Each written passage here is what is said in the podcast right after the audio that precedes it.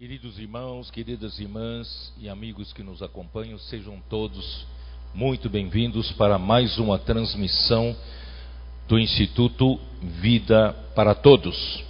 Muito bem, nós chegamos à mensagem de número 62 dessa série, uh, que tem por título Ao Anjo da Igreja em Tiatira escreve. Os versículos são os versículos da carta à igreja em Tiatira, Apocalipse 2, versículos de 18 até 29. Só lembrando os irmãos que estamos falando a respeito das sete igrejas, porque o Espírito nos dirigiu a fazê-lo. Não estamos preocupados em uh, falar de uma forma convencional, doutrinária, sobre essas sete cartas senão essas sete cartas são para nós conhecermos a história passada da igreja e a profecia do que será daqui para frente. E, e, muitas coisas aconteceram no passado que hoje né, tem influência nos dias de hoje. E é muito importante nós sabemos que para Deus é fundamental que a sua igreja seja edificada em Mateus 16, versículo 18, né, Jesus disse: Eu edificarei a minha igreja e as portas do Hades não prevalecerão contra ela. E nós sabemos que o que contrapõe o avanço do reino das trevas é exatamente a igreja e a igreja edificada. É por isso que né, o inimigo de Deus, durante esses vinte e poucos séculos, tem procurado atacar a igreja, tem procurado destruir a igreja, mas ele não conseguiu até agora. Ele tem procurado danificar, tem procurado corromper a igreja, misturar a igreja com, com o mundo, misturar a igreja com a política, com o Estado. Queridos irmãos, nós estamos aqui graças a Deus, falando como a igreja em Filadélfia. Que o Senhor possa né, nos fazer entender tudo que a igreja passou nos séculos passados e essa uh, isso que a igreja passou no, nos séculos passados foi com a tentativa de destruí-la. Satanás quer destruí-la. Por quê? Porque a igreja ou não permitir a edificação da igreja. Talvez ele permite a igreja viver uma vida religiosa, mas não permite que a igreja tenha a realidade do reino dos céus para ser edificada, porque a igreja edificada vai acabar com o reino né, do império das trevas. Por, por isso, irmãos, eh, nós temos visto que já no final do primeiro século, a, na carta para a igreja em Éfeso, já descobrimos, embora os irmãos daquela época eram fiéis para com o ensinamento dos apóstolos, todavia já não tinham, né, não, não recebiam essa palavra organicamente como vida no espírito, portanto eles perderam o primeiro amor. Não adianta você pegar né, um ensinamento correto e recebê-lo meramente na letra. Você precisa do Espírito. O Espírito precisa falar conosco e o Espírito produz vida. E vida produz amor. Né? E nós precisamos é viver a vida da igreja, edificar a igreja por meio do amor, por meio da vida de Deus. E aí, já começou o declínio na igreja em Esmina, nós temos as grandes, dez grandes perseguições dos, dos dez imperadores mais terríveis, mas Satanás não conseguiu acabar com a igreja, né, mas, e, mas no meio disso começou a haver né, uma deformação que não não começamos a não ter mais a palavra profética. Terminou a era dos apóstolos, não houve mais apóstolos para trazer né, a palavra viva que o Espírito diz às igrejas. E sem a palavra, né, a igreja começa a declinar. E, uh, sem, né, sem a visão, o povo perece. Portanto, começou então, o homem começou a organizar-se para que a igreja não caia em divisões e fortaleceram o governo dos bispos. O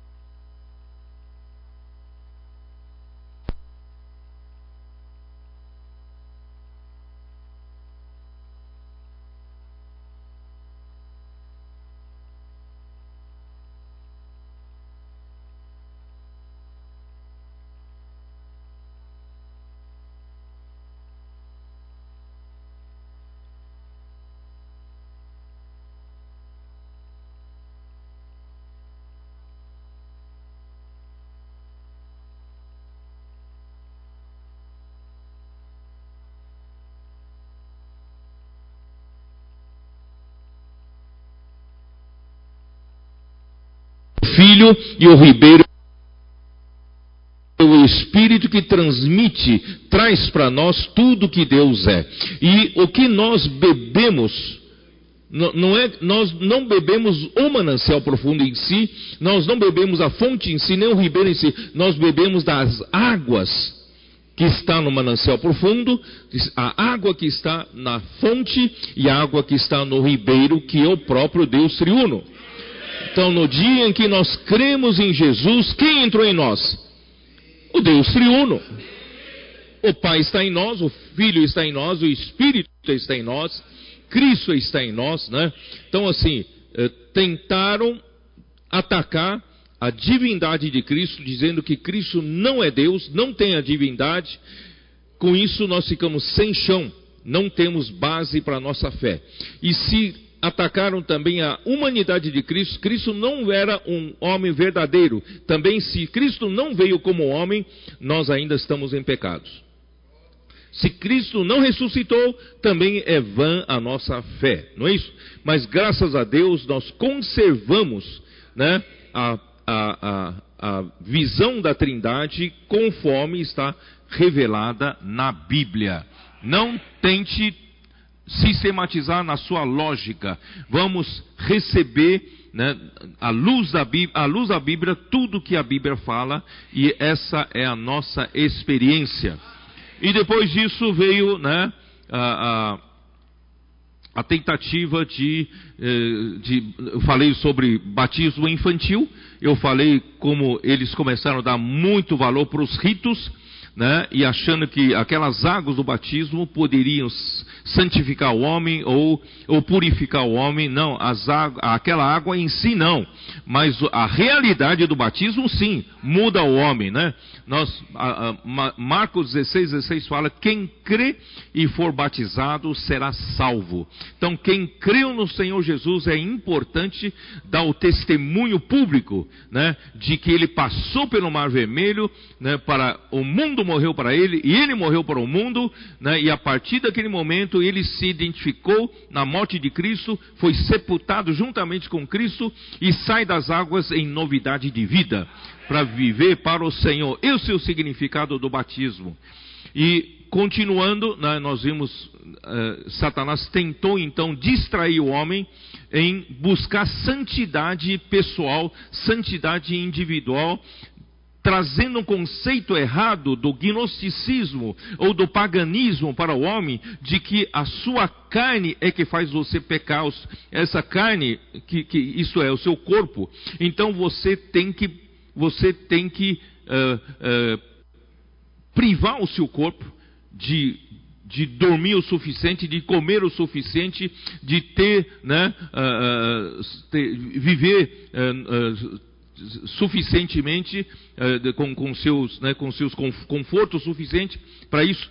É como se quanto mais você afligisse o seu corpo, quanto mais você privasse o seu corpo das suas necessidades, mais você estaria controlando a sua carne, né, e você está mortificando a sua carne por danificar o seu corpo ou privar o seu corpo. Esse não é o caminho de Deus. O caminho de Deus é mortificar os feitos da nossa carne, do nosso corpo, por meio do Espírito não é pelo ascetismo, não é pelo monasticismo, não é para a gente se isolar numa caverna.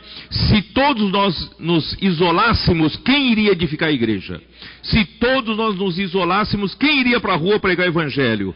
Quem iria participar da rede de cuidados? Não é isso? Essa é, essa, essa é a invenção de Satanás e muitos homens caíram. Aí se espalharam pela Europa toda bastante monastérios, mosteiros e conventos de mulheres. E, e até hoje tem, não é isso? Então você pode perceber de onde vem a origem das coisas. Mas graças a Deus, irmãos, mesmo na igreja em Pérgamo, tem sempre vencedores em todas as épocas, em todas as igrejas, mesmo na situação mais crítica, parecia que não tem mais nenhuma salvação, não tem mais nada ali. Não, o Senhor sempre conserva uma linha tênue, que André Miller chama de uma linha prateada da graça de Deus, que são os vencedores que não sucumbiram a essa corrupção toda, não sucumbiram né, a essa tentativa de destruir a igreja. Então há sempre vencedores. E para esses vencedores o Senhor promete dar um maná escondido e uma pedrinha branca. Nós já falamos sobre isso, o maná escondido, irmãos, é para mostrar que, que o que nós precisamos, irmãos, é comer, nos alimentar da palavra. Não é fazer tentativas de reprimir a carne. Nós precisamos é nos alimentar. Cristo se tornou o pão que desceu do céu. Ele é o maná que sustentou o povo no deserto por 40 anos. Então, o que nós devemos, irmãos, é comer não só de pão viverá o homem, mas de toda palavra que sai da boca de Deus, disso sim viverá o homem. Então, mas irmãos, e o maná público faz você sobreviver mais ou menos como cristão. Mas você precisa ter uma porção extra. Você precisa, se você quer ser vencedor, você precisa ser aquele que rumina a palavra dá valor para a palavra profética, rumina a palavra, se aprofunda na palavra e pratica a palavra. E essa porção, pela experiência que você vai ter dessa palavra, vai se tornar o seu maná escondido. E esse maná escondido também vai ser o, o seu prêmio no milênio. Então, graças a Deus, nós precisamos aprofundar-nos, amar a palavra apreciar a palavra, ruminar a palavra, não é isso? Aprofundar na palavra e ter experiências na palavra e praticar a palavra.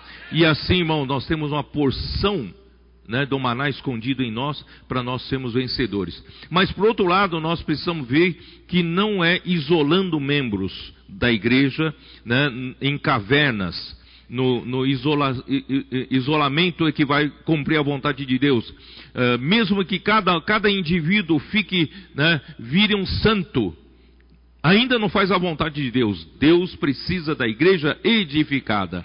Então você é uma pedrinha, eu sou uma pedrinha.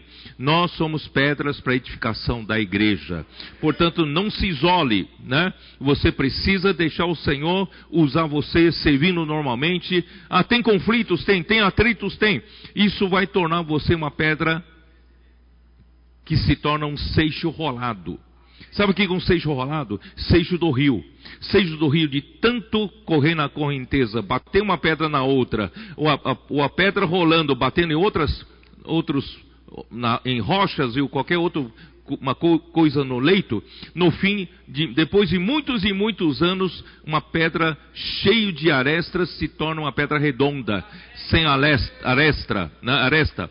No começo você machucava todo mundo, mas depois de muito tempo, né, você se torna aquela pessoa que onde for colocado, né, você consegue ajudar as pessoas. Você, você, você não machuca as pessoas. Se você reclama do seu casamento porque você ainda está cheio de ângulo, cheio de, cheio de, de pontas, né? A gente machuca um ao outro como pontas, mas graças ao Senhor nós hoje nos tornamos uma pedrinha redonda, né? Não redonda uma mina, mas redonda, né? E essa pedrinha branca, branca, pedra branca significa aprovação. Nós queremos ser aprovados. E não só isso, tem, tem nela uma, um nome novo. Esse nome novo, só quem recebe que sabe. Então, todas as nossas experiências que às vezes a gente fala, por que só eu? Por que só eu passo por isso? Sabe, essas experiências são peculiares, particulares de cada um, vai se tornar também o nosso prêmio. Aquele nome vai dizer tudo pelo qual você passou, a experiência que você passou, tá bom? Então, terminamos a igreja em Pérgamos, entramos na igreja em Tiatira, tá bom? Eu vou falar então sobre Tiatira agora, tá? Tiatira, eu vou pegar uma nota da King James atualizada, diz assim: Tiatira, atual Aquissar, foi fundada por Seleuco 311 a 280 antes de Cristo com o objetivo de ser um posto militar avançado. Então ali foi a cidade foi avançada, foi, foi, foi fundada para ser um posto militar. Uh, a Lídia, vocês se lembram da Lídia? Lídia, vendedora de púrpura, era de Tiatira. Então, púrpura é, né, eu vou explicar depois o que é púrpura. Ela era de Tiatira, isso está em Atos 16, 14. Eu não vou ler, essa nota está em King James atualizada. Então vou explicar um pouco. A cor púrpura era obtida de algumas espécies de moluscos nativos do mar Mediterrâneo. É só lá que tem. Pela dificuldade de obtenção, o seu preço era muito alto. Quer dizer, eram moluscos específicos, não é um molusco em qualquer lugar, só ali que tem. E você tem que extrair um líquido, e aquele líquido é incolor, é branco, mas a hora que você extrai, você imagina só a quantidade de líquido de um, de um molusco, é pouquíssimo. Então você tem que juntar bastante molusco, tem uma, uma quantidade de líquido suficiente para você começar a tingir tecidos. Então, por isso que essa cor é caríssima, é caríssima. Então, uh, uh, e, só que depois de tingido, e quando você põe para secar, vira uma cor púrpura. Tá? Inicialmente o líquido é branco, mas na hora que você seca ao sol, fica púrpura. Por isso é uma cor nobre, só os nobres usavam. Pela dificuldade de obtenção, obtenção seu preço era alto, era a cor usada pelos magistrados romanos e tornou-se a cor imperial usada pelos governantes do Império Bizantino, já ali né, no, no, no, em Constantinopla e pelos bispos católicos de Roma. Né? Uh, se você pegar a nota de Strong, ele vai dizer tuateira, tuateira significa a, a palavra significa odor de aflição. É uma aquela cidade é feita de uma colônia de gregos da Macedônia situada entre Sardes e Pérgamo, sobre o rio Lico, seus habitantes ganhavam a vida pelo comércio e pela arte em tintura em púrpura, tá? Por isso que por isso que Lídia era vendedora de púrpura, ela era de Tiatira. Ali na sua, na sua terra natal, pegava o tecido tingido e vendia, porque esse tecido era nobre, tá? era, era caro. E na versão restauração a nota diz assim: a palavra grega tiatira quer dizer sacrifício aromático ou sacrifício incessante, tá? Isso tudo é só para vocês saberem, tá? Tiatira. Ah. Senhor Jesus, vou falar da nota de, de, da Bíblia King James. Tem, uma, tem a King James atualizada e tem a Bíblia King James. São duas versões diferentes, tá? Então tem uma nota que diz assim: Tiatira ficava a 48 quilômetros a sudeste de Pérgamo. Cada uma de suas associações comerciais era dedicada a um patrono ou uma patrona, ambos divinos. Quer dizer, ah, era, era ligado para um Deus, né? No, no politeísmo, cujos eventos sociais centravam-se na adoração desses deuses. A pressão para que os cristãos participassem desse estilo idólatra de vida, tanto por razões econômicas como por razões sociais, era grande. A carta a Tiatira é a mais longa das sete mensagens e a peça e a peça central de todas as sete, fica bem no meio, né? Isso é estranho considerando que Tiatira era a menor cidade e a menos significativa do grupo. Além disso, um estudo mais apurado revela que a batalha espiritual travada em Tiatira é paralela à batalha a ser travada no final dos tempos. Apocalipse 14, capítulo 14 até capítulo 18. Cristo, numa única vez em Apocalipse, é chamado de Filho de Deus sobre, né, uh, e sobre os olhos uh, e, e, fala os olhos são semelhantes à chama de fogo e pés como bronze reluzente. Bom, então vamos ver quem é o Senhor que fala com a igreja em Tiatira. Vamos ler o versículo. Versículo 18: Ao anjo da igreja escreve: Estas coisas diz o Filho de Deus. Olha só, aqui aparece o Filho de Deus. Estas coisas diz o Filho de Deus, que tem os olhos como chama de fogo e os pés semelhantes ao bronze polido. Irmãos, aqui, primeiro aqui fala, ele é o Filho de Deus. Filho de Deus. Porque nessa igreja há uma figura feminina que predomina, tá? Mais tarde eu vou, vou dizer, ela é, prefigura, prefigurada por Jezabel, tá? Então é dominada, essa igreja né, tem esse, essa predominância de uma figura feminina. Mas aqui, né, o Senhor que aparece aqui, ele é, ele é o Filho de Deus. Então nós temos é que voltar nosso ser para o Filho de Deus. A igreja tem que se voltar é para o Filho de Deus, uh, que tem os olhos como chama de fogo. Ele tem os olhos, né, esses filhos de Deus têm os olhos que perscrutam, tem os olhos que infunde, é isso? Infunde o fogo. Ele tem os olhos que, né, que, uh, que, que como é que fala? Que investiga e também no, supre, né? E pés semelhantes a bronze polido. Bronze na Bíblia é julgamento, é juízo. Bronze polido é um, é um, é um, são os pés que passaram pelo juízo de Deus, aprovado pelo julgamento de Deus. Então, o nosso, o andar do Filho de Deus é um andar julgado, provado e aprovado. Irmãos, nós, isso quer dizer o quê? É muito fácil numa igreja como Tiatira você falar palavras bonitas, mas o que Deus quer ver é o seu andar. Como está o seu andar? Você pode discutir com, eh, em muitas doutrinas, argumentos, mas eu quero ver o seu viver. Como está o seu viver? Não é isso? Então, esse, esse viver, esse andar é aprovado por Deus? Tá? Então vamos lá.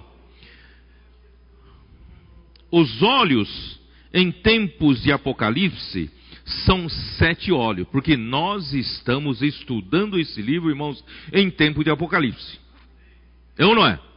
Por isso que eu disse para vocês que nós entramos na era do Apocalipse. Quando você entra na era do Apocalipse, esse livro de Apocalipse revela que os olhos são os sete olhos. Dá uma olhada em Apocalipse 5, 6. Dá uma olhada.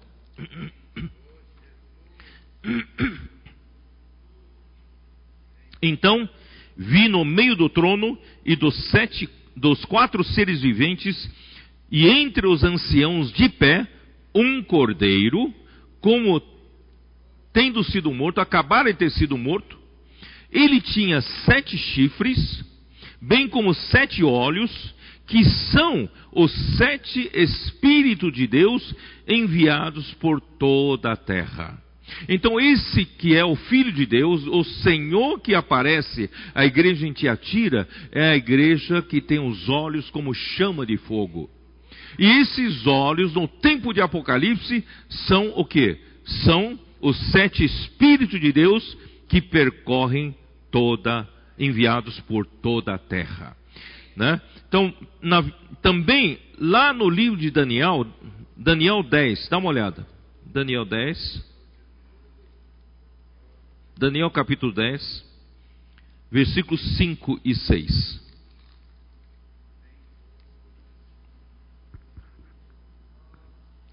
Levantei os olhos e olhei, e eis um homem vestido de linho, cujos ombros estavam cingidos de ouro puro de ufaz, o seu corpo era como o berilo, o seu rosto como um relâmpago, e os seus olhos como tochas de fogo, os seus braços e os seus pés brilhavam como bronze polido, e a voz das suas palavras era como o estrondo de muita gente. Irmãos, esse é o mesmo Senhor que apareceu a Daniel, é o Senhor que aparece à igreja em Tiatira.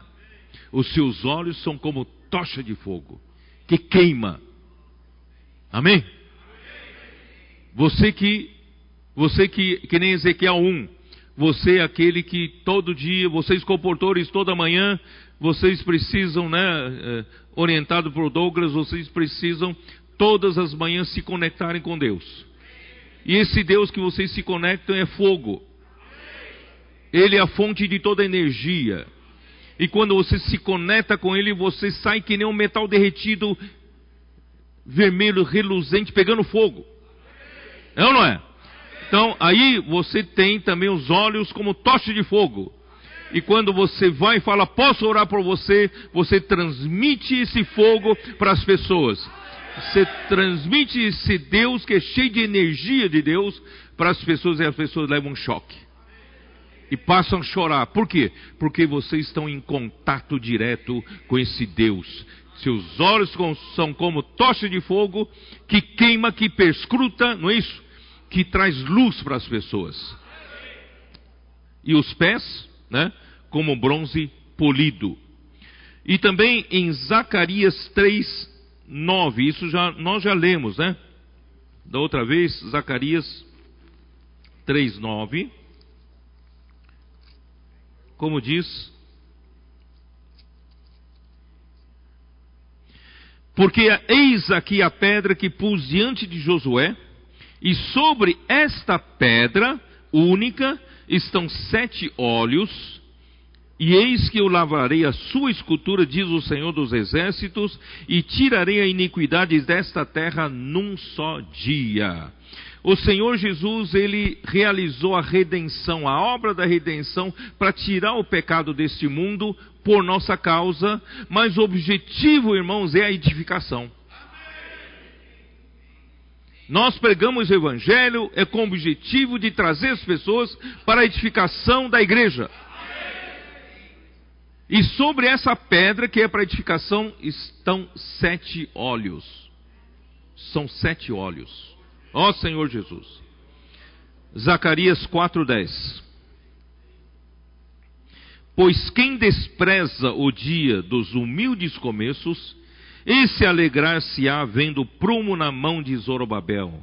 Aqueles sete olhos são os sete olhos do Senhor que percorrem toda a terra. Irmãos, não despreza o dia dos humildes começos. Dez anos atrás, eu já disse isso várias vezes, eu estava preocupado. Eu falei, Senhor, se nós somos a igreja de Filadélfia em formação, se o Senhor tem dado a palavra profética para nós, que naquele tempo a gente falava, irmão Dom que falava sobre palavra presente e verdade e a palavra atual, lembra-se? E se nós estamos no centro da tua vontade, mas nós não temos penetração ainda no, na sociedade. A nossa palavra ainda não ecoa nas ruas. Embora a gente fazia algum trabalho, não é isso? Mas era muito tímido. Falei, Senhor, quando que isso vai acontecer? Do jeito que está, como o irmão Dong disse certa vez, vamos levar mais 200 anos ou 300 anos para concluir a era do Apocalipse. Mas, irmãos, o Senhor já estava nos preparando. O Senhor primeiro preparando as pessoas. Somente os simples, som, somente os obedientes, sabe? Chegaram até hoje. Os complicados, os desobedientes, os incrédulos, não acreditaram, não creram na palavra profética, esses caíram do deserto ou, ou, ou saíram. E o Senhor quer introduzir a nova geração para a boa terra de Canaã. O Senhor está formando um exército. As nossas crianças estão saindo para orar, orar com as pessoas na rua. Os nossos adolescentes estão perdendo medo e vergonha, pregando evangelho, fazendo comportagem. E quantos soldados nossos estão nas ruas? Nós temos 300 guerreiros de comportores dinâmicos, só 300. E esses 300, irmãos, estão fazendo um estrago no reino das trevas. Estamos resgatando quantas pessoas do mundo? Estamos orando por quantas pessoas do mundo? Quantas pessoas são salvas por dia através desse trabalho? É ou não é? Desde 2019 até hoje, e eu creio que até no final do, do, desse ano, nós teremos semeados 6 milhões de livros.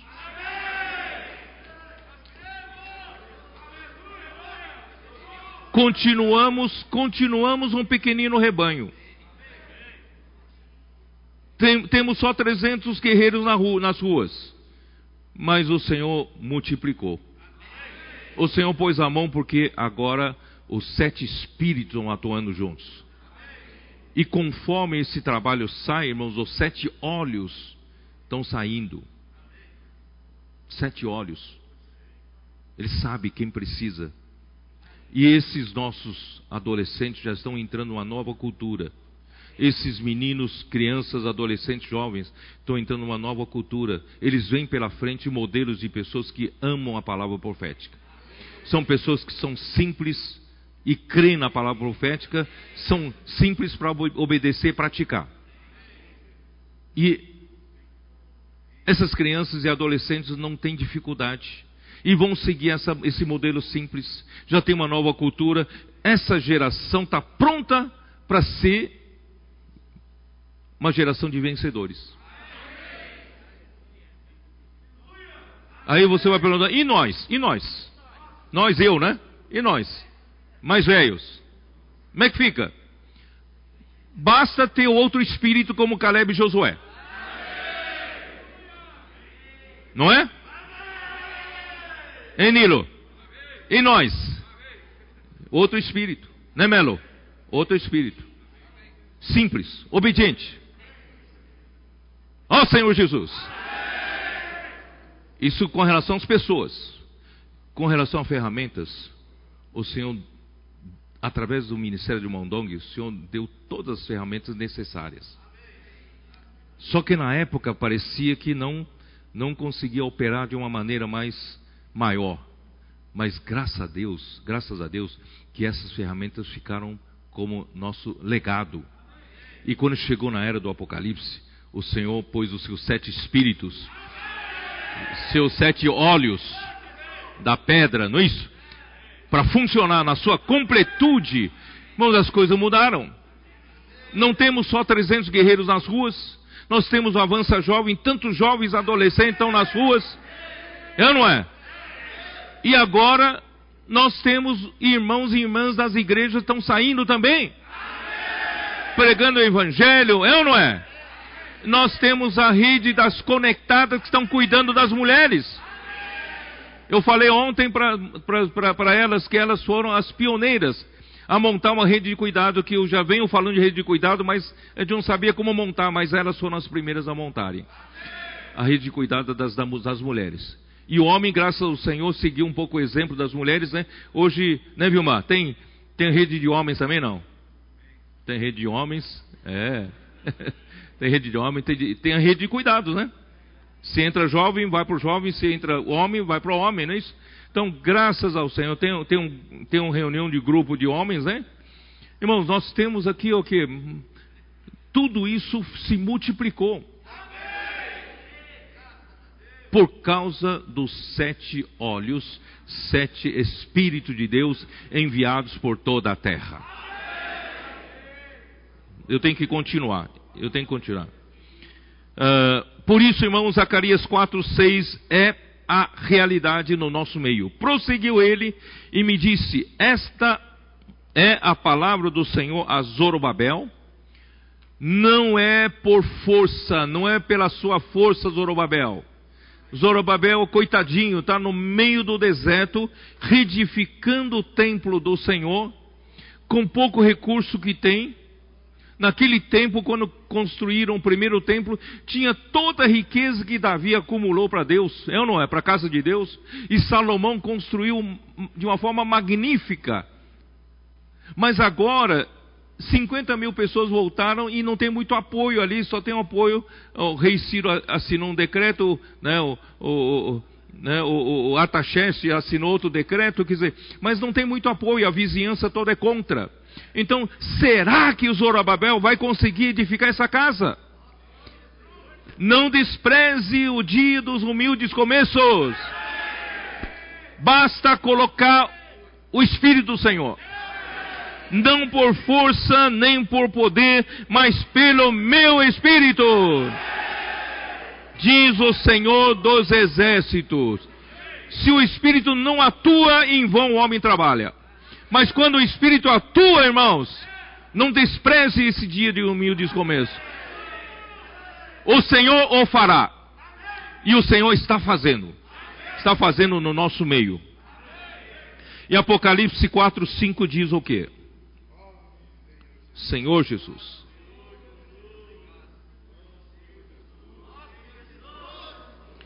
Quatro, cinco.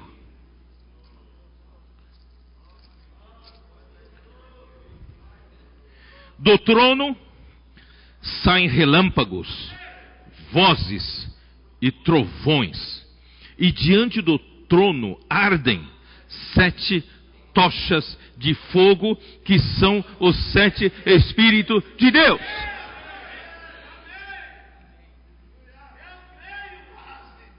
Então, irmãos, os sete Espíritos de Deus, os sete olhos são os sete Espíritos de Deus. E as sete tochas de fogo são os sete Espíritos de Deus. Então, os sete olhos são as sete tochas de fogo. É ou não é? A igual B, B igual C, então A igual C. Com, complicou, né? Hein, amigo? Complicou, né? Complicou. Entendeu nada, né? Mas, irmãos, agora chegou a hora dos sete espíritos. Sete tochas de fogo que, sai, que saem diretamente do trono de Deus. Esse trono de Deus, irmãos, arde em fogo, relâmpagos, vozes, não é isso? E vocês, comportores, saem desse, desse trono, né? E vão de encontro às pessoas procurando as pessoas para que a eletricidade celestial possa encontrar uns elétrons soltos nos corações e zigue-zaguear e achar as pessoas, resgatá-las e trazer para a edificação da igreja.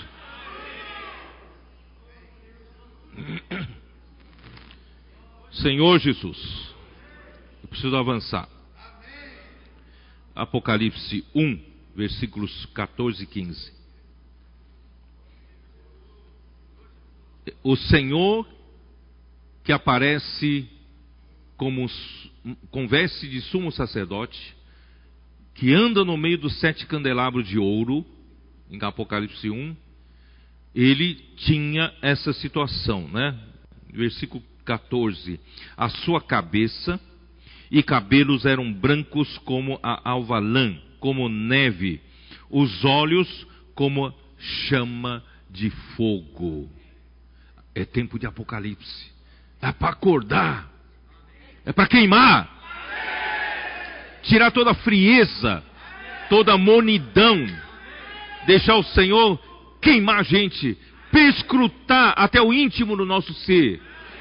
Às vezes a gente não sabe se estamos vivendo no espírito, vivendo na, na, na alma. Irmãos, deixa esse espírito perscrutar a gente.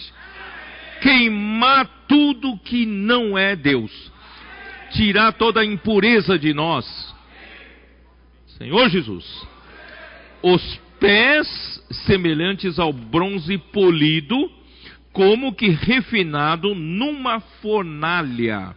Então, irmãos, o, os pés de bronze polido é, é, é, saiu de uma, como é que é? É refinado numa fornalha, quer dizer, passou pela aprovação, passou pelo julgamento, passou pelo juízo de Deus e está aprovado. Por isso, irmão, nós precisamos ter um viver aprovado. Precisamos ter um andar aprovado. Não basta você ser um bom pregador, você precisa ter um viver aprovado por Deus.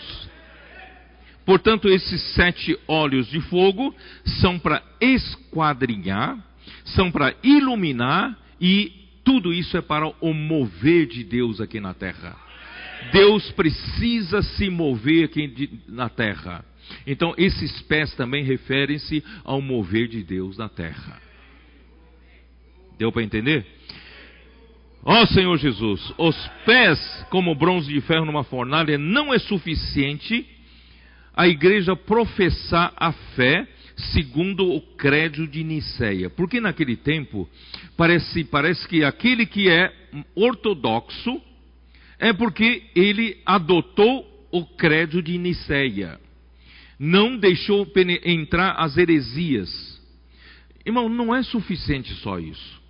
Não adote isso meramente como você adote um clube de futebol. Eu vou adotar os de Nicéia como se eu, vou adotar Corinthians, vou adotar São Paulo, vou adotar Palmeiras. Irmão, não é essa adoção. Você tem que ter realidade.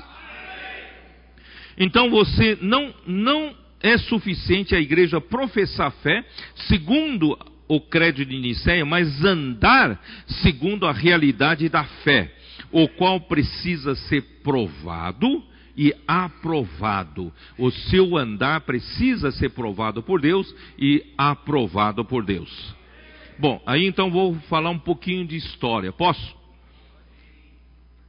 É nesse período da igreja em Tiatira que se estabeleceu o sistema papal universal na segunda metade do século VI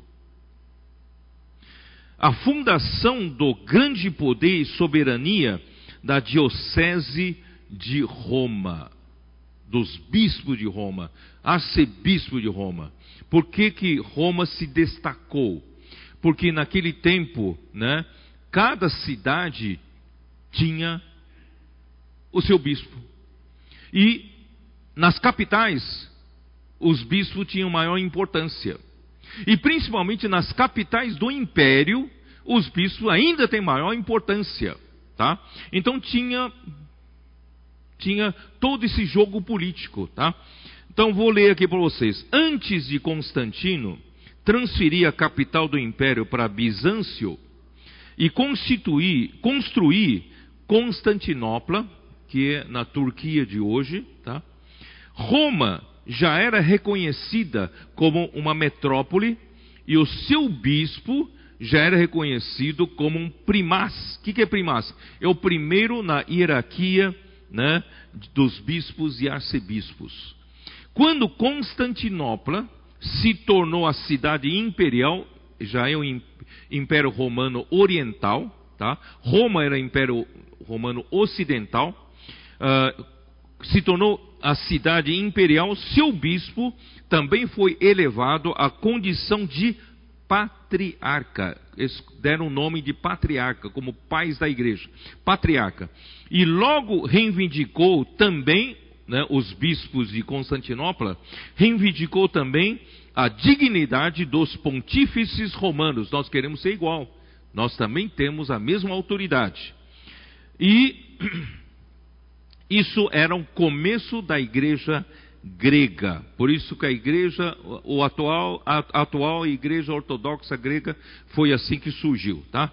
A igreja grega como um conjunto separado e de uma longa batalha entre Ocidente e Oriente. Portanto, havia quatro patriarcas de acordo com o plano do imperador. O imperador que inventou isso. Tem quatro patriarcas em Roma, Constantinopla, Antioquia e Alexandria. E a disputa então começou. Começou a disputar. Quem é maior? Quem manda né, na coisa? E Roma teve um handicap a mais. Roma falou assim: afirmava que Pedro, o, o, o São Pedro, né, o Pedro, o, o apóstolo né, de Pedro, Pedro foi o primaz entre os apóstolos e que a sua primazia foi herdada pelos bispos de Roma. Até hoje pensam assim, certo? Ele é o primeiro, né? Uh, primeiro que tem a primazia, né? Lá em Roma. E os bispos romanos afirmavam que a superioridade deles se originava de sua descendência linear de São Pedro. E não da grandeza imperial da cidade, porque Constantinopla se tornou uma cidade maior ainda do que Roma, né, que foi construído. Esse dogma, dogma foi aceito por todos no começo do quinto século.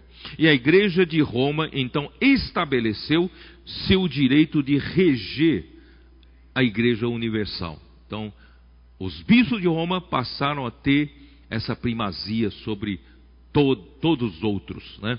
Então, olha só. Então, uh, a igreja romana reivindicava a supremacia dela nas esferas eclesiástica e política. São nas duas esferas.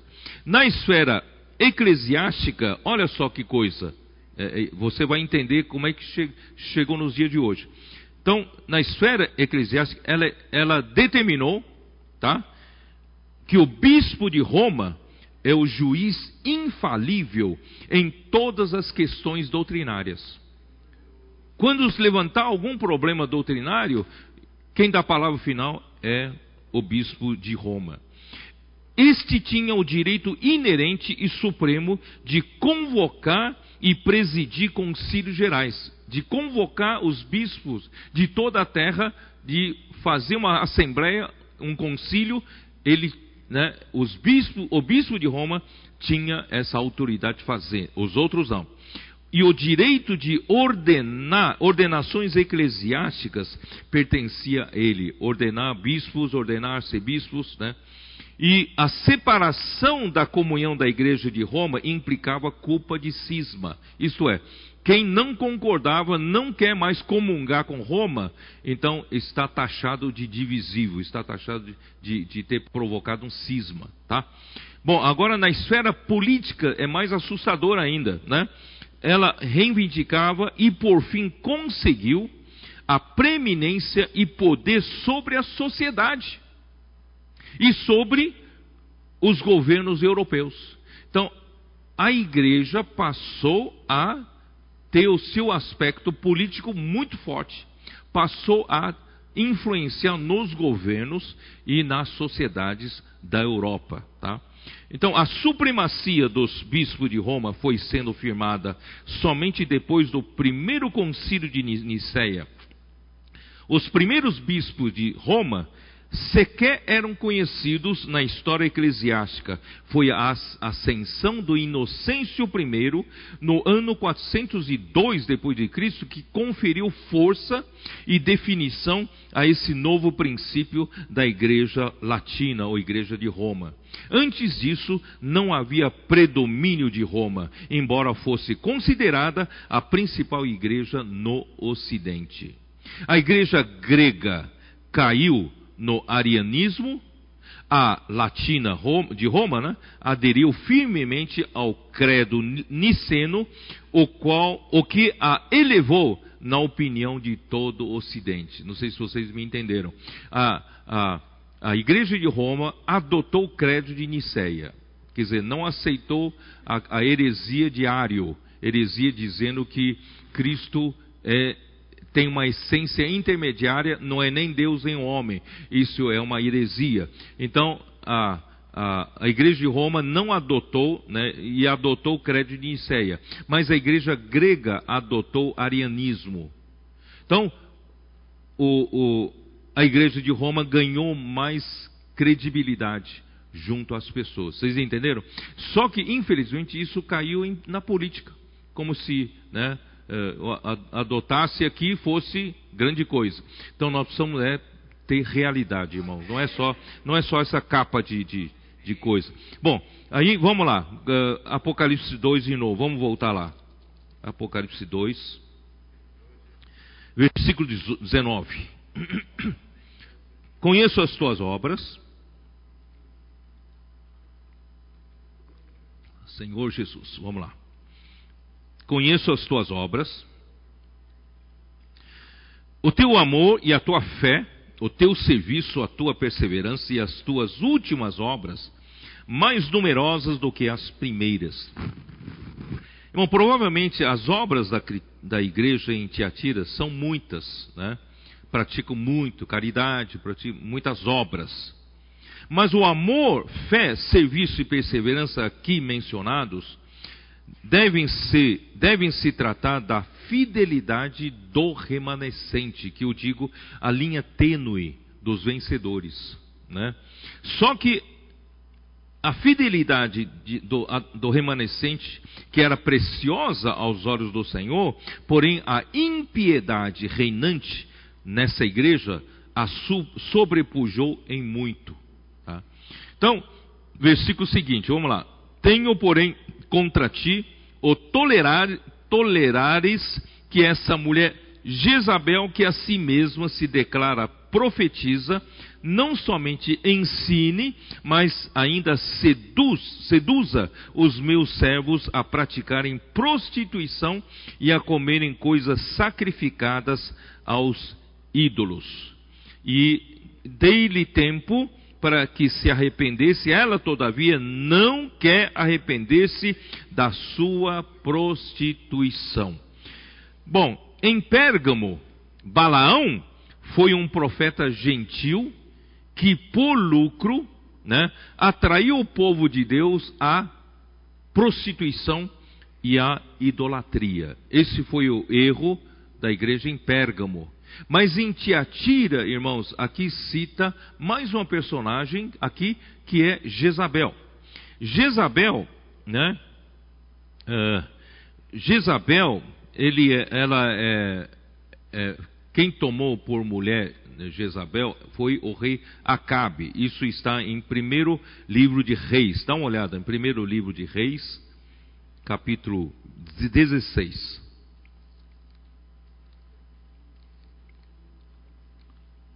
Senhor Jesus. Capítulo 16. Versículo 29. Vamos começar pelo versículo 29.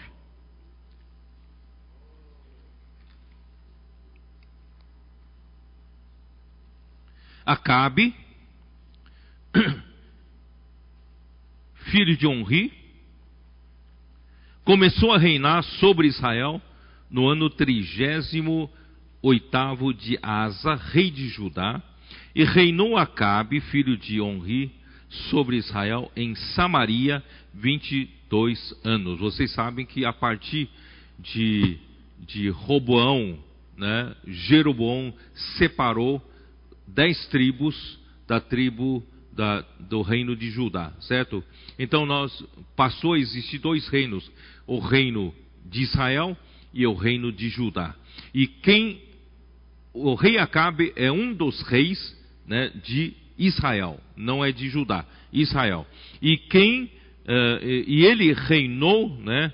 Aqui diz: fez Acabe, versículo 30, fez Acabe, filho de Onri, o que era mal perante o Senhor, mais do que todos os que foram antes dele. Quer dizer, ele foi o pior de todos. Fez mal perante o Senhor. Como se fora coisa de somenos andar ele nos pecados de Jeroboão, filho de Nebate, tomou ainda por mulher a Jezabel, filha de Etibaal, rei dos Sidônios, e foi e serviu a Baal e o adorou. Olha só que coisa horrível, né? Ó Senhor Jesus.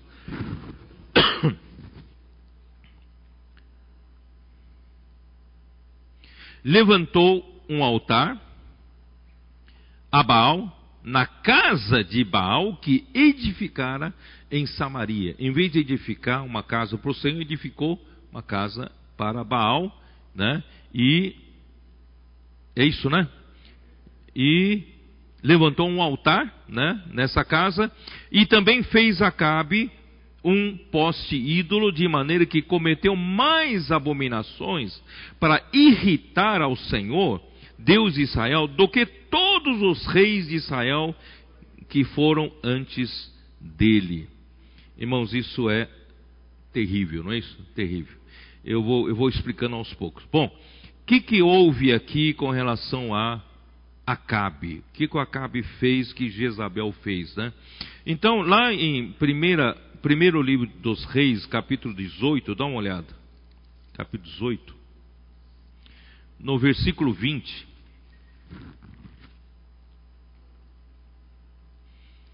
Veja o que o rei Acabe, fez. Versículo 20. Então enviou Acabe mensageiros a todos os filhos de Israel e ajuntou os profetas no Monte Carmelo. Os profetas aqui são profetas pagãos, são profetas de Baal.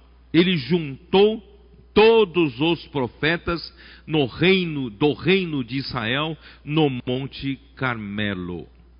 Irmãos, era um momento para o Eli, Elias mostrar que esse povo, o povo de Israel, quer afinal. Eles querem, se eles querem seguir a Baal como o rei Acabe, então siga o Baal. Mas se eles quiserem seguir a Deus, o Senhor, que siga o Senhor. E ele vai provar que o Senhor é Deus. Baal não é Deus, Senhor é Deus, tá? Então, aí entra na história Elias. Então Elias se chegou a todo o povo e disse: Até quando cocheareis entre dois pensamentos? Se o Senhor é Deus, seguiu. Se é Baal, seguiu. Porém, o povo nada lhe respondeu. Quer dizer, o povo está em cima do muro. Não fique em cima do muro.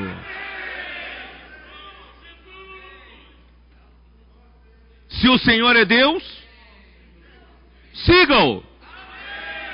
Sai do muro. Que o muro é de Satanás. Quem está em cima do muro já, tá, já é de Satanás. Se Baal é Deus, siga Baal então. Ó Senhor Jesus.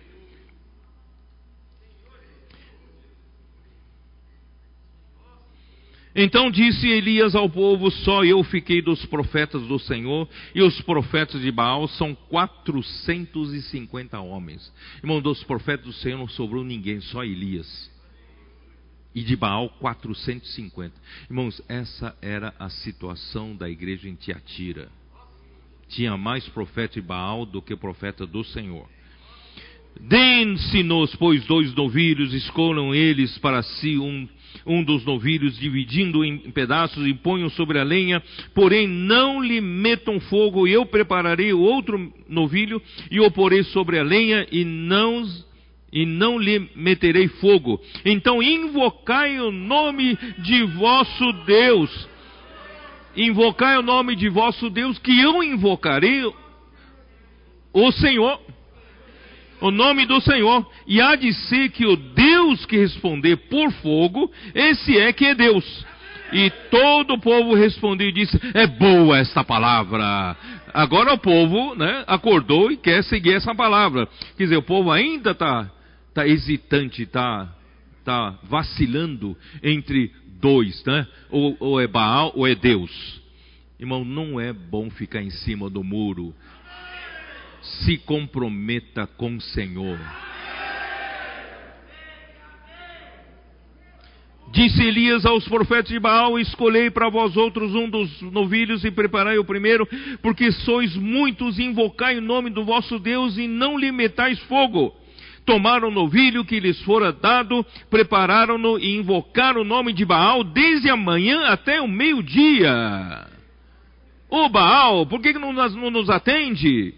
Responde-nos. Porém, não havia uma voz que respondesse, e manquejando se movimentavam ao redor do altar que tinham feito. Ao meio-dia, Elias zombava deles, dizendo: Clamai em altas vozes, porque ele é Deus. Pode ser que esteja meditando, ou atendendo a necessidade, fazendo a necessidade, ou de viagem, ou está dormindo, né? E ele vai despertar. E eles clamavam em altas vozes e se retalhavam, sabe, retalhavam com facas e com, com lancetas, cortavam todo o corpo, não é isso? Cheio de sangue aqui, se, segundo o seu costume, até derramarem sangue. Irmão, vocês veem que vem do paganismo esse negócio de, de cortar o próprio corpo, certo? Então, onde, tô, onde estou? 29?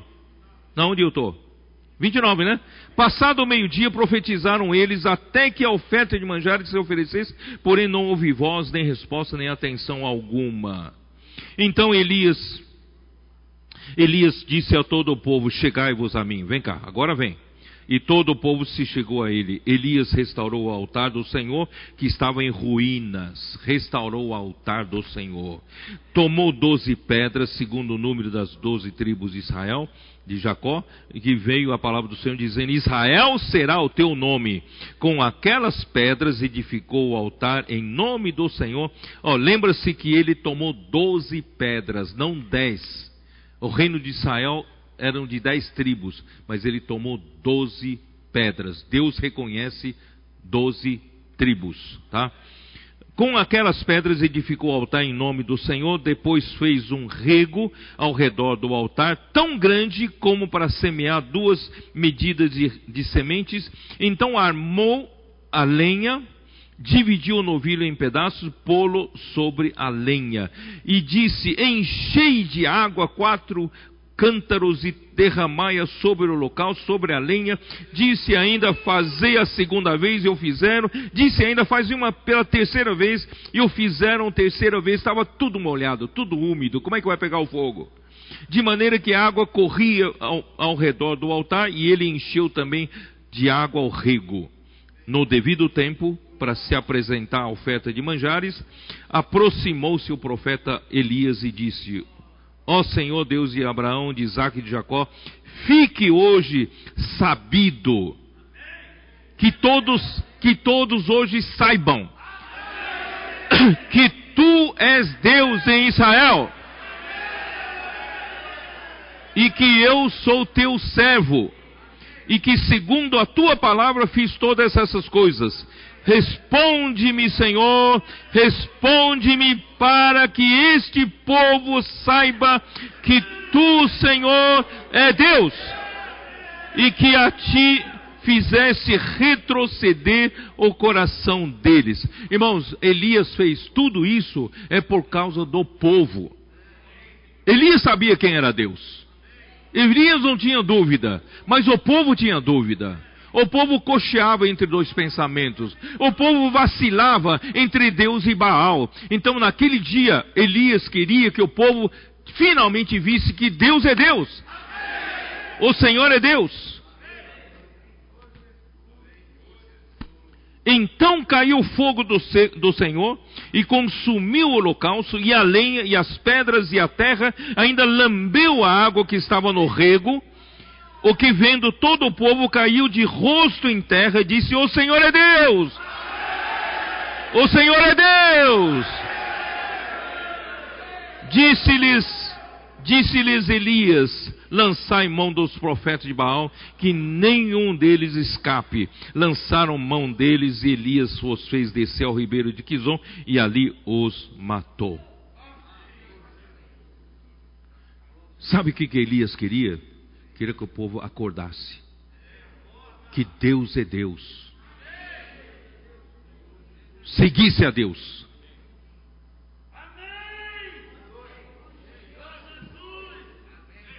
Mas, mas irmãos, eu quero dizer para vocês que esse povo, esse povo é fraco, viu? Esse povo é fofo.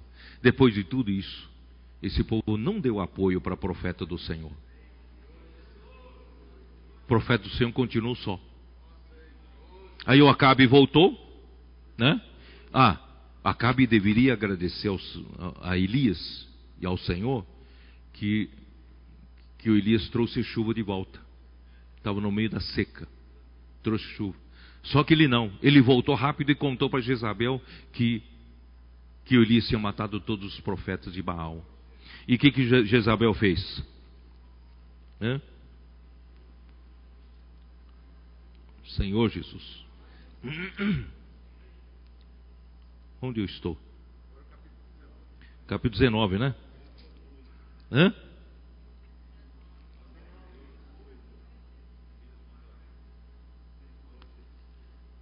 É isso, né?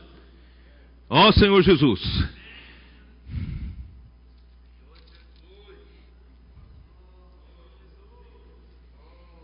Versículo 1: Acabe fez saber a Jezabel, e Jezabel está relacionada à igreja de Tiatira tudo quanto Elias havia feito, como matar a todos os profetas à espada. Então Jezabel mandou um mensageiro a Elias para dizer: Façam-me os deuses como lhes aprover, se amanhã a estas horas não fizer eu a tua vida como fizesse a cada um deles. Quer dizer, Jezabel falou: Eu vou te matar. Eu vou te matar. Irmão, todo governante tem medo do, do povo. Mas o povo não apoiou Elias aqui. Depois de ter visto essa grande maravilha, provando que Jeová é Deus, não Baal, o povo deveria dizer: não, nós queremos um profeta do Senhor, sim. Mas ninguém saiu em sua defesa. Aí o que, que aconteceu? Ele, ele foi para o deserto. Versículo 4: foi para o deserto, sentou debaixo de um zimbro, uma planta medicinal e pediu para si morte: Senhor, me mata. Basta. Toma, Senhor, agora a minha alma, pois não sou melhor do que meus pais. Aí deitou-se, versículo 5: deitou-se e dormiu debaixo do zimbro, e eis um, um anjo o tocou e disse: Levanta-te e come.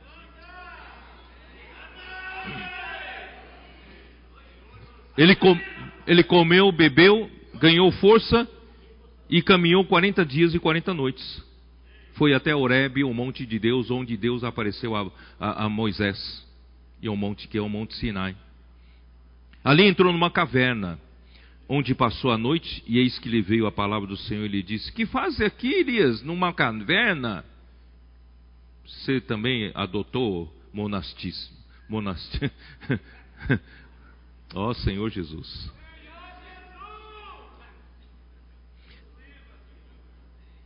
Ele respondeu: Tenho sido zeloso pelo Senhor, Deus dos exércitos, porque os filhos de Israel deixaram a tua aliança, derribaram os teus altares, mataram os teus profetas à espada, e eu fiquei só. E procuram tirar minha vida. Jezabel quer me matar. Eu estou só, nem povo me apoia, ninguém apoia. Todo mundo que fica em cima do muro, nessa hora difícil, ninguém apoia. Vamos sair do muro.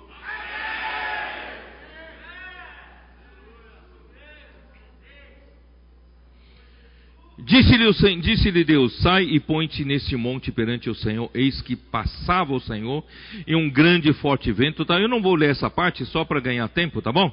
Aí, ó, vamos lá. Aí, versículo, ele, ó, versículo 13 de novo. Ele vai falar de novo. Ouvindo Elias, envolveu o seu rosto no seu manto e saindo pôs-se à entrada da caverna Eis que lhe veio uma voz e lhe disse: Que faz aqui, Elias? Repete outra vez, né? E ele respondeu: Tenho sido em extremo zeloso pelo Senhor, Deus dos exércitos, porque os filhos de Israel deixaram a tua aliança, derribaram teus altares e mataram os teus profetas à espada. E eu fiquei só, e procuram tirar-me a vida. Eu estou só. Só eu estou preocupado com o reino de Deus. Só eu estou preocupado em lutar pelo, pelo reino né, uh, do, dos céus, uh, pelo reino de Deus aqui na terra. Só eu, só eu, só eu. Será que só eu? Todo mundo fica em cima do muro.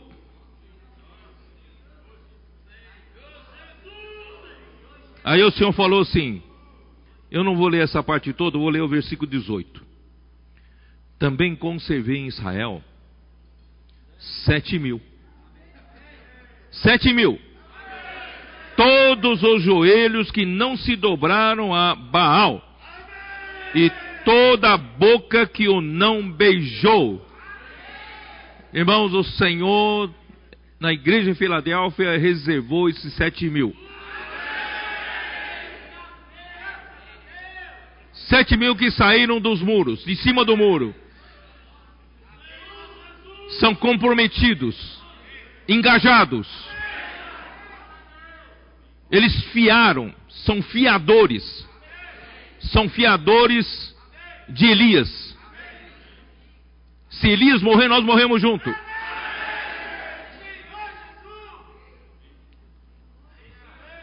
Graças ao Senhor. Ah, Senhor Jesus.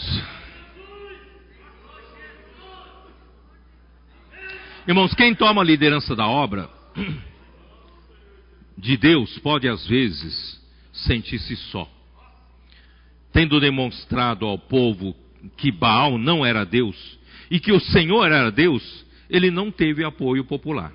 Ninguém saiu em sua defesa quando Jezabel ameaçou matá-lo.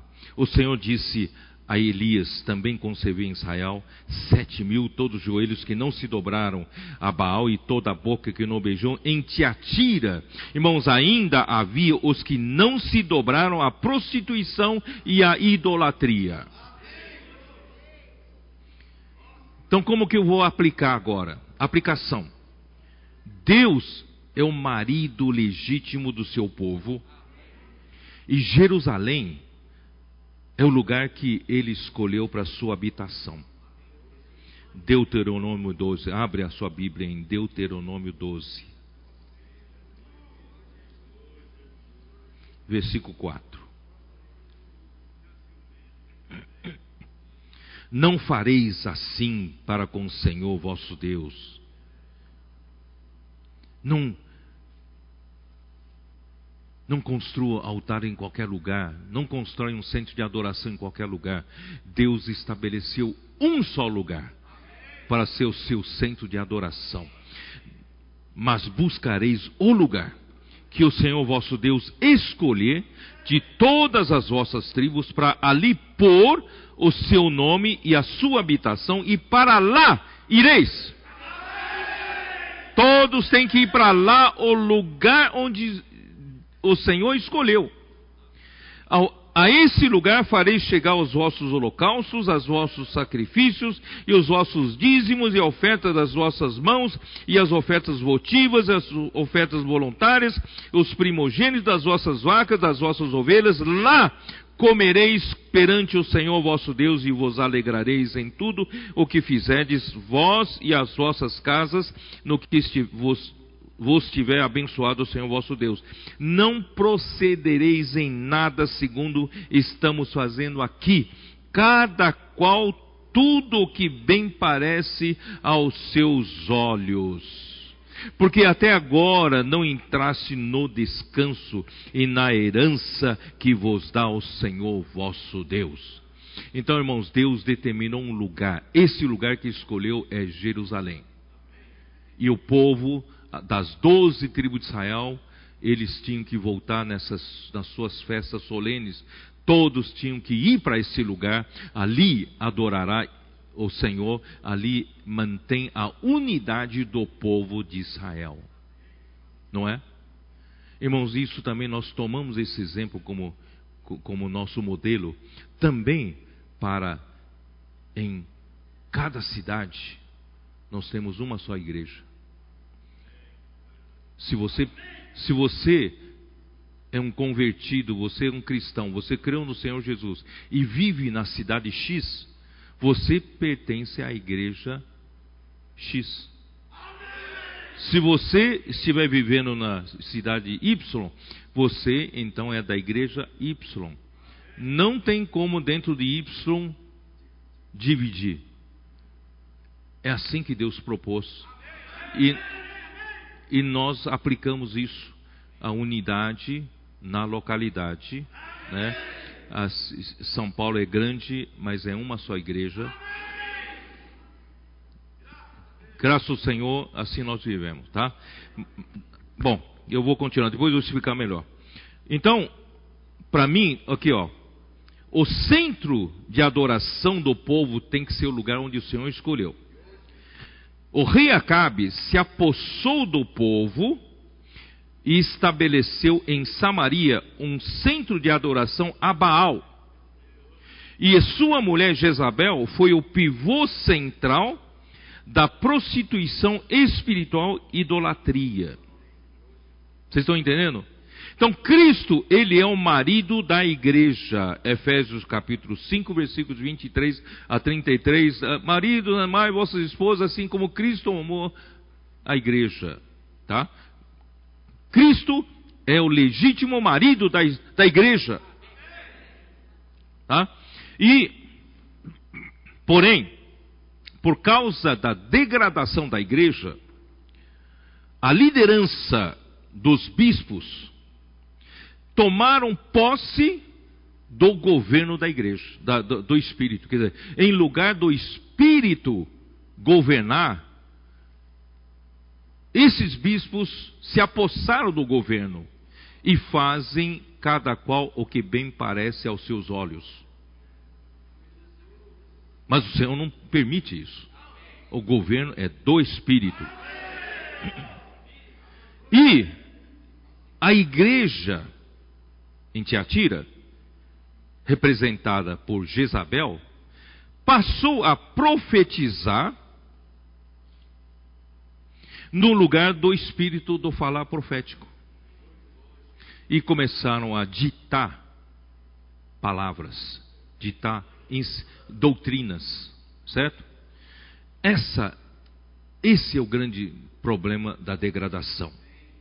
E então, a, e a seduzir o povo de Deus a praticar prostituição e a comer coisas sacrificadas aos ídolos. O centro de adoração no Novo Testamento, irmãos, não é mais nem fisicamente em Jerusalém e nem fisicamente em Samaria, tá? Abre na sua Bíblia em, em João 4. Onde é? O centro de adoração agora. João 4, 18, uh, 19. Senhor disse-lhe a mulher, mulher, lembra que a mulher, mulher samaritana, de Samaria, tá? Disse-lhe a mulher: Vejo que tu és profeta. Nossos pais adoravam neste monte. Vós, entretanto, dizeis que em Jerusalém é o lugar onde se deve adorar. Neste monte em Samaria, onde quer? Os samaritanos adoravam no monte Gerizim. Monte Gerizim. E os judeus seguem a palavra do Senhor, dizendo que é em Jerusalém que deve ser o centro de adoração. Disse-lhe Jesus: mulher, podes crer-me que a hora vem quando nem neste monte, nem em Gerizim e nem em Jerusalém adorareis o Pai. Não é no lugar físico mais hoje. Vós adorais o que não conheceis, nós adoramos o que conhecemos, porque a salvação vem dos judeus. Quer dizer, se for por lugar, judeus estão mais certos do que samaritanos, certo?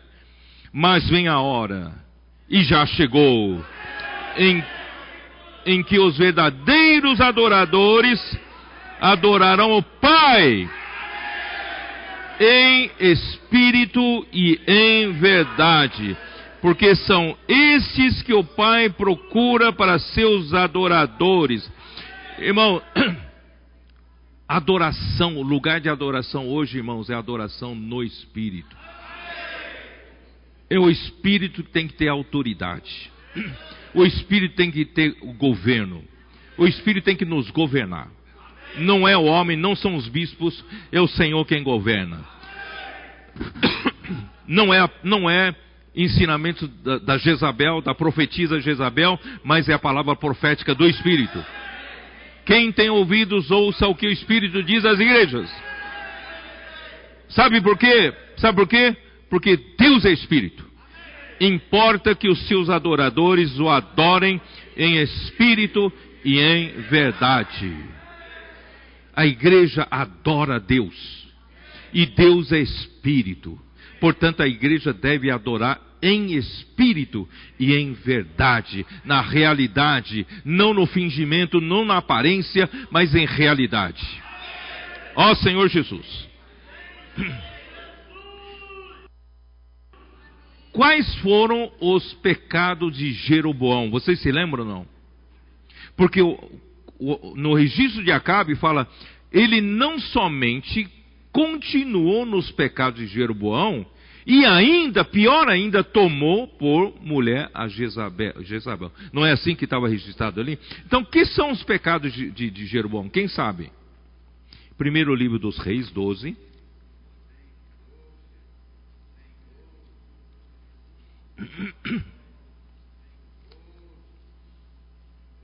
Versículo 26. Jeroboão edificou Siquém. Vocês sabem que Jeroboão, uh, ele teve apoio de dez tribos, porque Roboão, né, fez o que era mal. Ele tomou conselho de quem não deveria tomar e maltratou o povo e dez tribos foram atrás de Jeroboão. E Jeroboão edificou edificou Siquém, na região montanhosa de Efraim, passou a residir ali, dali edificou Penuel. Disse Jeroboão consigo: Agora tornará o reino para a casa de Davi. Se este povo subir para fazer sacrifícios na casa do Senhor em Jerusalém, o coração deles se tornará a seu senhor a Roboão, rei de Judá, e me matarão e, e tornarão a ele ao rei de Judá. Quer dizer, se nós obedecemos a palavra que Deus disse para o povo de Deus de adorar em Jerusalém, e Jerusalém onde está Roboão. Se o meu povo forem até lá para adorar, um dia eles vão perceber que eu sou clandestino, vão me matar, certo? E vou acabar o meu reino. Então o que, que ele fez? Pelo que, pelo que o rei, tendo tomado conselhos, fez dois bezerros de ouro. Voltou o bezerro de ouro. E disse ao povo: Basta de subires a Jerusalém, vês aqui teus deuses, ó Israel, que te fizeram subir da terra do Egito, pois um em Betel e outro em Dan, e isso lhe tornou em pecado. Pois que o povo ia até Dan, cada um para adorar o bezerro, né? Uh, e Jeroboão fez também santuários nos altos e dentre o povo, constituiu sacerdotes que não eram dos filhos de Levi. Então Jeroboão, para não perder o seu reino, fez o que era abominável aos olhos do Senhor, constituiu uma divisão, outro centro de adoração, e não só constituiu outros dois centros de adoração, mas construiu construiu dois bezerros de ouro para adorar. Olha só que pecado. E, o, e Acabe não só seguiu esses, peca, esses pecados, ainda tomou a Jezabel, que detestava profeta, o profeta do Senhor. Né? Então, irmãos, isso, isso, isso tudo, essa, essa ilustração é para ilustrar a igreja em Tiatira. Tá? O Senhor Jesus, vamos lá. E todos nós, ah, vou, vou ler uma nota do André Miller, tá? Na página 308. Todos sabemos o que Jezabel foi quando se assentou no trono de Israel como rainha. Seu nome chega até nós envolto em crueldades e sangue. Ela odiava e perseguia as testemunhas de Deus, encorajou e favoreceu os sacerdotes idólatras e profetas de Baal, acrescentou violência à corrupção e tudo se transformou em caos, em ruína. E esse foi o nome que o Senhor escolheu para simbolizar o estado geral da igreja professa durante a Idade Média. Tá?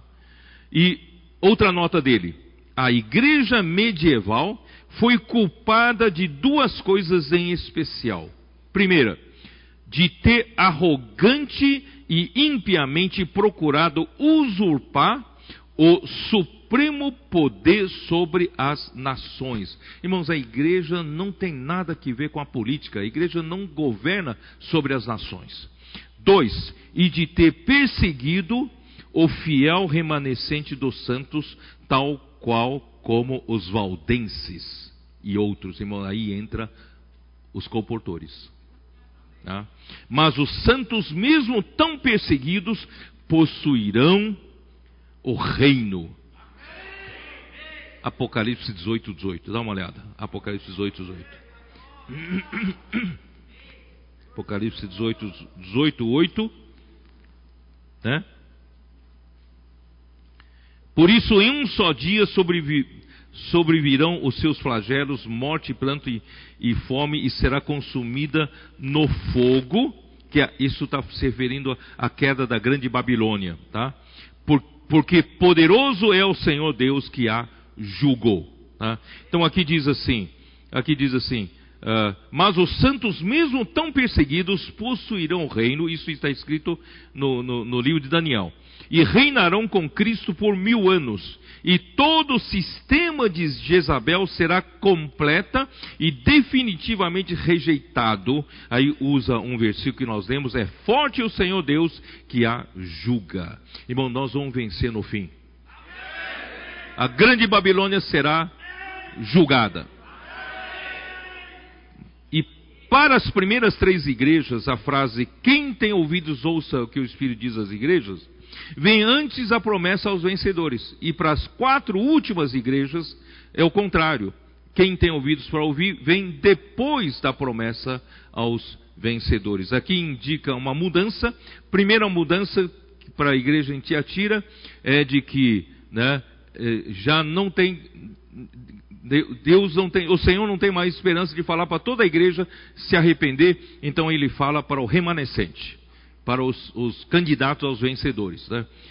a promessa para o vencedor. E, e também indica uma outra, outra, outra mudança, é que as primeiras três igrejas foram, foram vi, existiram no seu, no seu tempo, mas as quatro últimas permanecem até a volta do Senhor.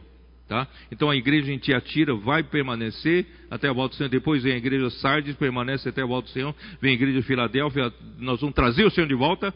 E a, e a igreja em Laodiceia também permanecerá até a volta do Senhor. Então essa é a diferença, tá? Então parece que ele não, não espera mais ninguém, né? Bom, eu não, já falei sobre isso. Que o Senhor nos guarde de todos os feitiços de, de Jezabel, a fim de que possamos apreciar por completa a nossa unidade com Ele mesmo, com Deus e Suas promessas, bênçãos aos vencedores. Isso é André Miller que escreve, não sou eu, estou falando. Aí, eis que a prosto de cama, Apocalipse 2, né? Vamos voltar lá, Apocalipse 2, versículo 22. Eis que a prostro de cama, de cama, bem como em grande tribulação os que com ela adulteraram, adulteram, caso não se arrependam das obras que ela incita, tá? Matarei os seus filhos e a todas as igrejas e todas as igrejas conhecerão que eu sou aquele que sonda mentes e corações e vos darei a cada um segundo as suas obras, tá? Aqui quer dizer o quê? Quer dizer o samaritano, oh, peraí.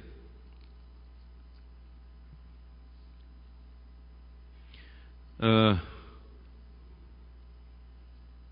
Ó oh, Senhor Jesus, infelizmente a igreja de Tiatira segue o ensinamento de Jezabel em lugar da palavra do Espírito e, a, e o primaz de Roma detinham poder político sobre os governos europeus. E assim ela se prostituiu como os reis da terra, e os habitantes da terra se embriagaram com o vinho da sua prostituição. Dá uma olhada rápida em Apocalipse 17, primeiros dois versículos. Apocalipse 17. Veio um dos sete anjos que tem as sete taças e falou comigo, dizendo: Vem, mostrar-te-ei o julgamento da grande meretriz que se, que se acha sentada sobre muitas águas, com quem se prostituíram os reis da terra, e com o vinho de sua devassidão foi que se embebedaram os que habitam na terra. Então houve uma mistura, a igreja começou a governar, tem poderes sobre as nações, poderes políticos sobre as nações, né? Então, irmãos, isso tudo é uma prostituição espiritual e idolatria. Deformou totalmente a igreja. E matarei os seus filhos, né? E os filhos de Jezabel aqui devem significar os que pertencem, pertenceram ao sistema corrupto de Jezabel. Isso ocorrerá quando ela for julgada no final dos tempos, quando chegar Apocalipse 17 e 18, tá? Vão ser todos julgados. Os que não são filhos dela, aqui vou ler uma nota de André Mille. Ele classifica em três conjuntos. primeiro conjunto são os filhos da Jezabel, quer dizer, os totalmente envolvidos no, no, no esquema no esquema da, da, da, da prostituição e idolatria. Agora, uma segunda uma segunda categoria é a grande maioria da igreja de Tiatira, aqui diz: os que não são filhos dela, não são filhos da Jezabel, mas não lhe resistiram. São os negligentes. Infelizmente, estes constituem a maioria nos dias atuais, até no dia de hoje. Tem muitos cristãos são assim. Entendeu? E caracter, que, que caracterizam o estado público da cristandade. Sem consciência diante de Deus, se contentam em flutuar ao sabor da corrente em comunhão com, com qualquer sistema religioso mais agradável à mente deles. Não buscam a vontade de Deus, não buscam trazer o reino de Deus embora, não tem essa preocupação, mas buscam aquilo que mais agradar a Ele, aquela, aquele sistema religioso que mais lhe agradar. Irmão, nós não podemos ser assim. e nunca perguntam se isso está de acordo com a mente de Deus, porém ainda são seus filhos, ainda são filhos de Deus, só que não se preocupam muito com a vontade de Deus, não se preocupam né, com a palavra de Deus. Aí, no versículo 24, irmão, dá uma olhada no versículo 24 de Apocalipse 2. Digo, todavia, a vós outros, os demais de Tiatira, a tantos quantos não têm essa doutrina e que não conheceram, como eles dizem, as coisas profundas de Satanás. Outra carga não jogarei sobre vós, tão somente conservai o que tendes até que eu venha. Então, para André Miller, essa é a terceira categoria de pessoas. Essa terceira categoria de pessoas é, são os demais de Tiatira. Demais. Quem são esses demais? Irmãos, são os vencedores.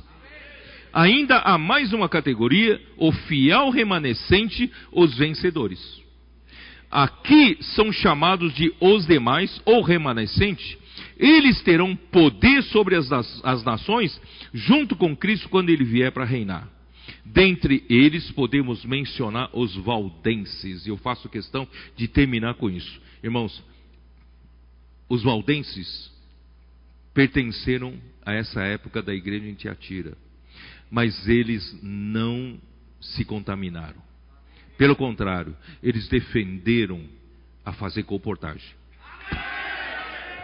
Eles defenderam a divulgar a palavra de Deus.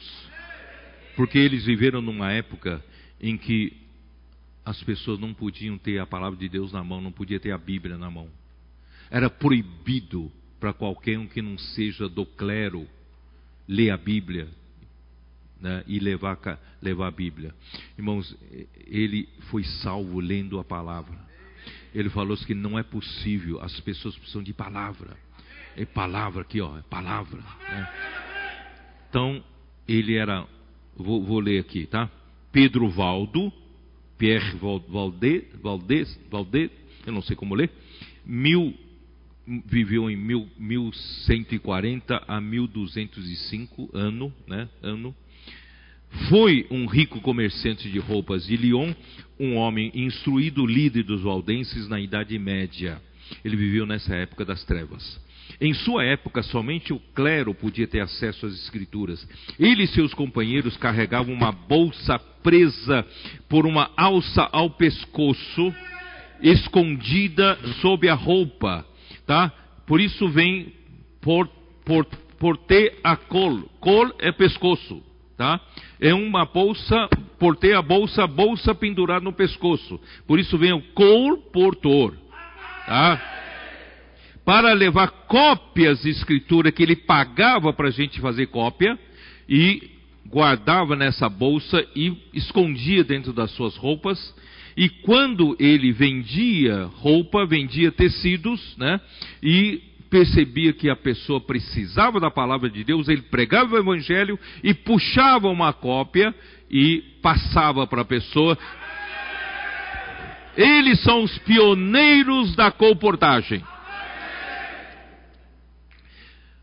Seguindo esse exemplo, ah, eles foram perseguidos pela, pelos bispos da época, foram muito perseguidos.